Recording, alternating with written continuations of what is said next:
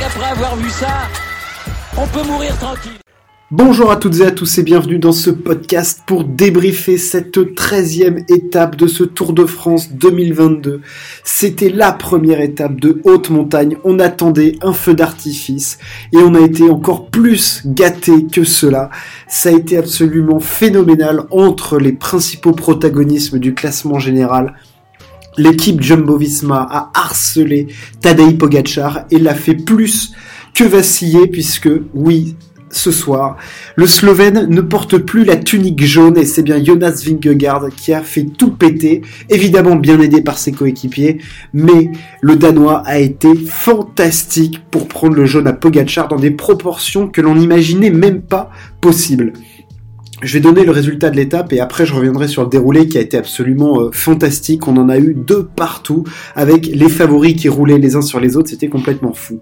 En haut, du col du Granon. Jonas Vingegaard s'impose avec une minute d'avance quasiment sur Neiro Quintana.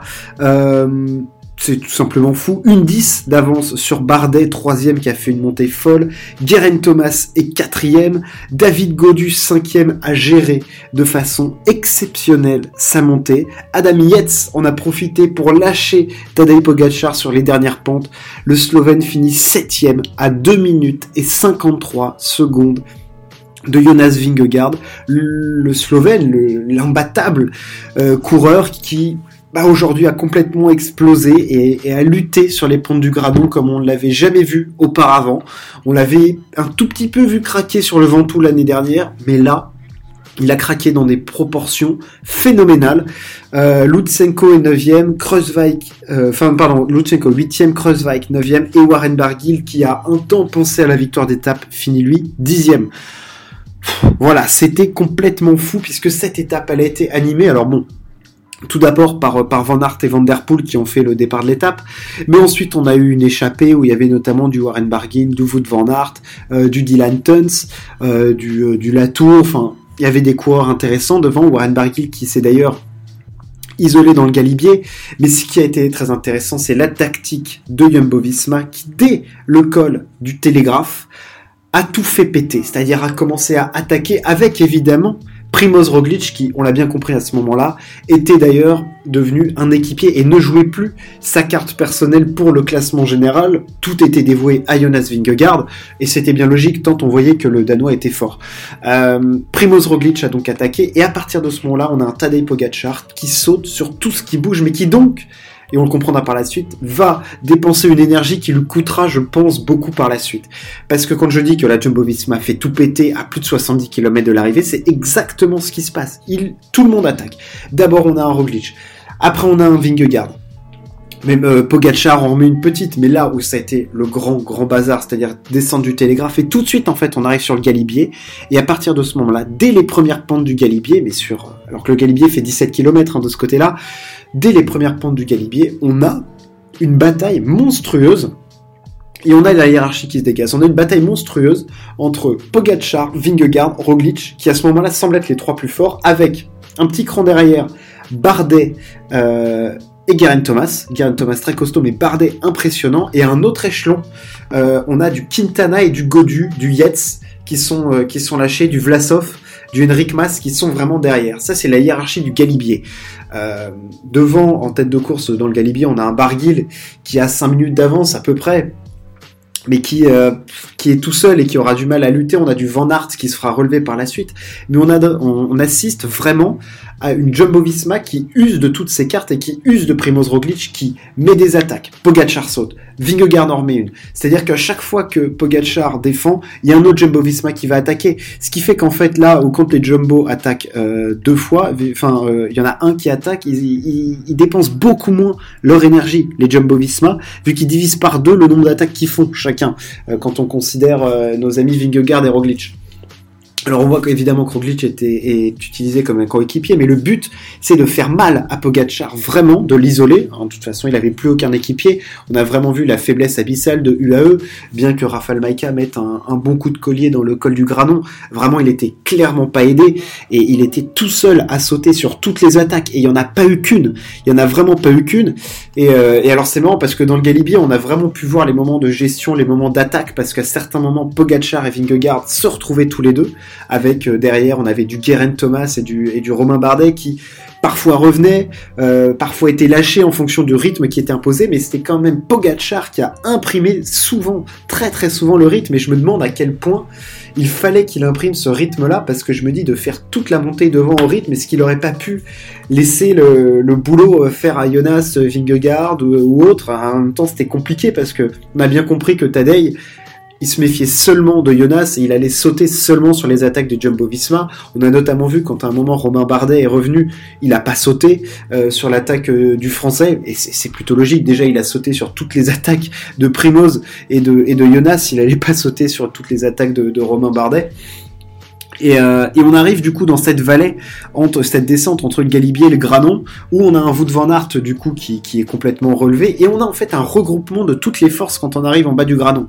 Ce qui fait qu'on arrive en bas du dernier col avec Jonas Vingegaard, Quintana, Bardet, Thomas, Godu, euh, Yates, Pogacar, Kreuzweig, euh, tout cela on les a, les, les Maika, les Vlasov, les Madouas, les Henrik Mas, les Tom Pitcock, euh, Sepkus, Primoz Roglic, ils sont tous là pour le pied du granon. On a un gros groupe vraiment, et à ce moment-là, on se doute absolument pas que que Pogachar puisse euh, se, prendre une, une, déraillée pareille, quoi. Enfin, qu'il puisse se faire exploser à ce point-là, parce que on le voyait plutôt répondre bien aux attaques des euh, de nos amis de, la team Jumbo Visma. Et, euh, et Tadej, il avait l'air plutôt pas mal. En plus, il récupère un Rafael Maika. Euh, c'est Wout van Aert qui fait le tempo jusqu'au pied du granon. Et là, t'as un Primoz Roglic qui met une petite, euh, une bonne petite pêche quand même, et qui après se fait décrocher avec euh, et Kuss. Et c'est Maika qui va faire le rythme. Jusqu'à 5 bandes de l'arrivée pour ce groupe. Alors on a toujours un Warren Barguil qui est devant, qui perd de plus en plus de temps. On a un Quintana qui anticipe, un Quintana qui est de retour à un niveau qu'on n'avait plus vu depuis peut-être l'étape entre Embrun et Valoir en 2019. Hein. Et on sait les étapes à plus de 2000, euh, c'est euh, c'est quand même du c'est quand même sa cam euh, à notre ami Neyroman. Et dès le pied du gradon, on a en fait la même hiérarchie qui se qui se met avec un Henrik Maslaché, avec un Godu qui est entouré par Madouas et Storer. Euh, T'as euh, où il y a y a du coup il y a, y a Maika, Vingegaard est entre guillemets plutôt seul. On a un Guerin Thomas et un Romain Bardet qui s'accrochent vraiment bien aux deux qui semblent plus forts. Yates s'est détaché. Et on a cette même hiérarchie. On se dit qu'on va forcément assister à une attaque soit de Pogacar, soit de, soit de Vingegaard. À 5 km de l'arrivée, on a Romain Bardet qui anticipe. Et alors là, on a une giclette impressionnante de Vingegaard. Et là, pour la première fois vraiment, vraiment sur le Tour de France, Tadej Pogacar ne peut pas suivre, il est lâché, et surtout il est lâché, mais il est scotché et en perte de rythme complet. Mais alors complet, on voit euh, derrière, euh, on a du, euh, Guerin Thomas et tout ça qui, qui arrive vraiment à suivre et qui surtout va lâcher Pogachar. Et on a un Pogachar qui sur le faciès nous paraissait facile entre le Galibier et le Granon. Et, et là, il est dans le dur, il regarde la route. Il y a Bardet qui est devant qui s'échappe, il y a Thomas qui s'échappe, il, y a Quintana devant. Il y a même un Godu qui leur vient dessus. Il y a Adam Yates. Et ces coureurs-là vont lâcher Pogachar qui est en perdition complète, en contraste absolu avec un Jonas Vingegaard, mais qui vole complètement sur les pentes du Granon. Le, mec explose tout le monde. Il mange Nairo Quintana. Il a fait exploser Pogachar, il a dit qu'il essaierait de le faire, mais encore faut-il en avoir les moyens, et il en avait plus que les moyens. Il a mis une trempe, mais à tout le monde. C'était en haute montagne aujourd'hui le plus fort, et alors, mais de très très très loin. Il les a fait éclater.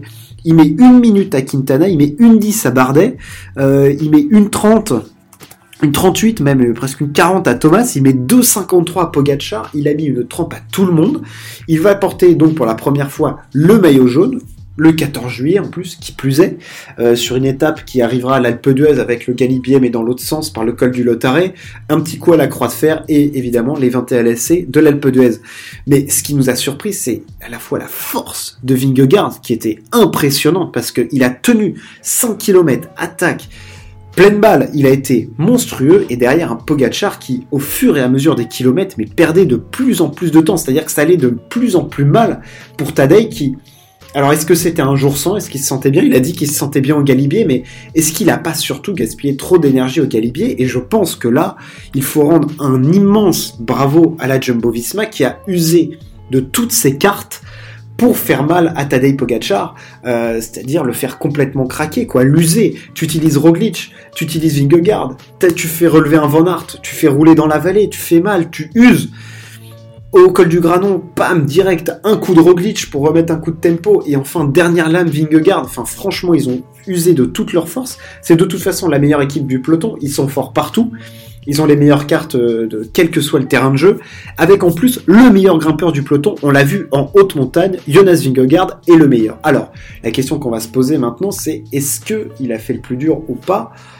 Quand on voit les écarts qui, ont été creusés, c'est-à-dire que maintenant Vingegaard a 2,16 d'avance sur Romain Bardet qui a, fait une montée phénoménale.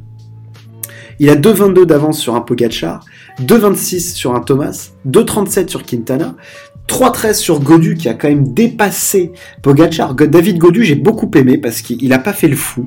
Vraiment, il était lâché dans le galibier, mais il a jamais craqué. Il est revenu dans la vallée et ensuite au granon, il s'est mis à son rythme, vraiment à son rythme, pour ensuite dépasser un Pogachar. Il perd deux minutes sur un Vingegaard, ce qui est honnête aujourd'hui tant le, Danois était fort.